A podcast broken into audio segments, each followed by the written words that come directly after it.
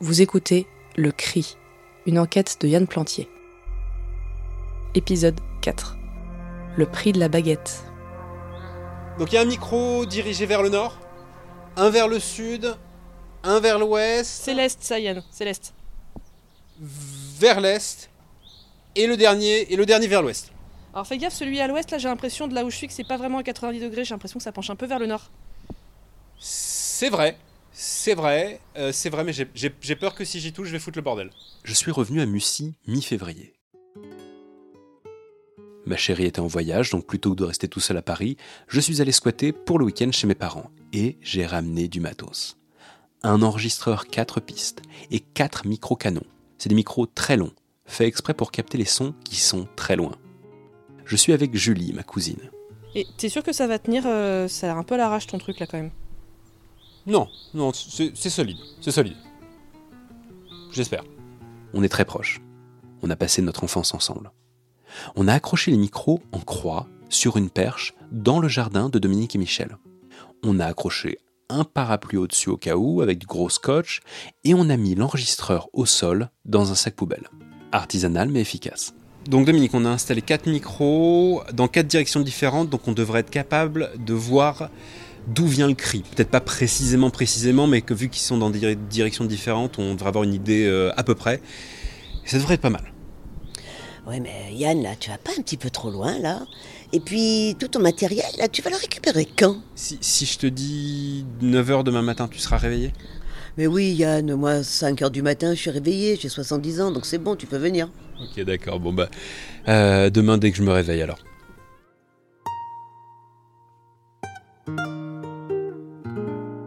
On a installé ça vers 20h, on a lancé l'enregistrement et on a croisé les doigts pour que les piles tiennent jusqu'à 3h du matin. Plus tôt dans l'après-midi, j'étais passé chez le gitan. J'avais appris qu'il s'appelait Joseph, qu'il avait 45 ans et qu'il était maçon.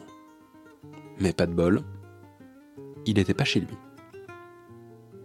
J'ai passé le samedi soir avec ma cousine Julie à faire le tour des théories. Déjà pardon, hein, mais le seul enregistrement que j'ai entendu il est un peu pourri. Toi, t'entends un coq, et puis moi aussi si tu m'encourages, mais euh, t'avais déjà ta voisine qui t'avait parlé d'un coq, donc à mon avis on est biaisé. Si on t'avait pas parlé de coq, je suis pas sûr que t'aurais reconnu quoi que ce soit. Ouais, possible, mais est-ce que t'as une meilleure théorie? Bah, on saura sûrement mieux demain si ça marche. Mais là, la qualité, elle est tellement nulle que je pense que ça peut être n'importe quoi. C'est peut-être juste un bip bizarre. euh, genre une alarme pour les fumées, tu sais? Mhm. Ça pourrait être juste ça. Euh, sauf que là, la vieille, elle croit que c'est un coq, elle se monte la tête, puis toi derrière, t'entends le même truc. Mais euh, elle t'avait dit que c'était un coq, du coup, t'entends un coq. Ouais, demain matin, on va réaliser qu'on s'est fait chier pour un détecteur de fumée qui merde dans leur garage depuis 3 ans. voilà. Mais si c'est vraiment le cri d'un coq qu'on a demain matin, Mm. forcément, ça sera pas un vrai coq, c'est pas possible. Pas précis à la seconde comme ça. Imagine, c'est un barjot qui harcèle ses voisins. Mhm. Ou genre un SOS, ou je sais pas quoi. On va peut-être trouver un truc dingue. Enfin, je t'ai dit, trois jours de suite, à la seconde près, c'est intriguant. Bah, déjà, même si c'est à la seconde, euh, bah, est-ce que c'est genre à la seconde seconde là ou genre presque à la seconde, tu vois enfin, Ouais.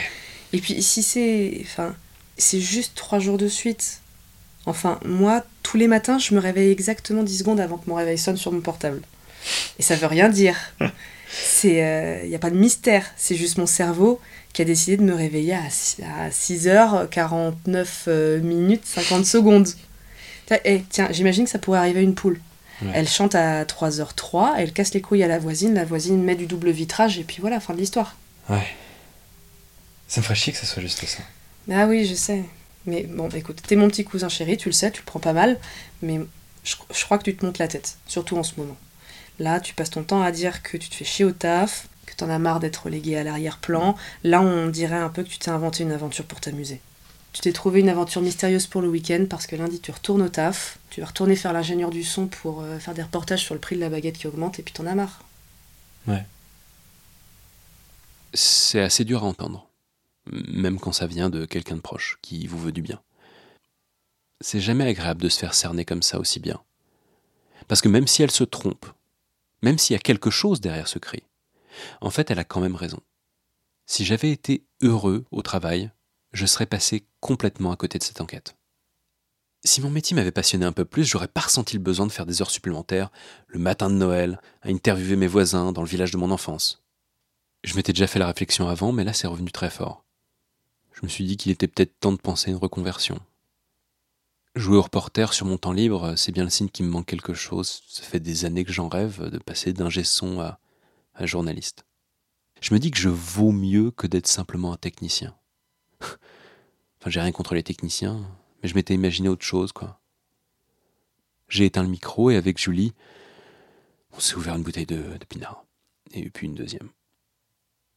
Le lendemain, ça piquait un peu au réveil. Mais par contre, il y avait une bonne nouvelle.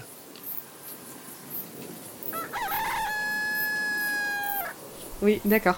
Ouais, ouais, là je l'ai bien On entendu. l'entend. Ouais, je l'ai bien On entendu. l'entend. C'était bel et bien un coq, et c'était clairement un enregistrement diffusé à fond sur un haut-parleur de mauvaise qualité. Ça te dit, genre la semaine prochaine, je reviens. On passe la nuit dehors et on essaie de voir ce que c'est. Allez, allez, bandit.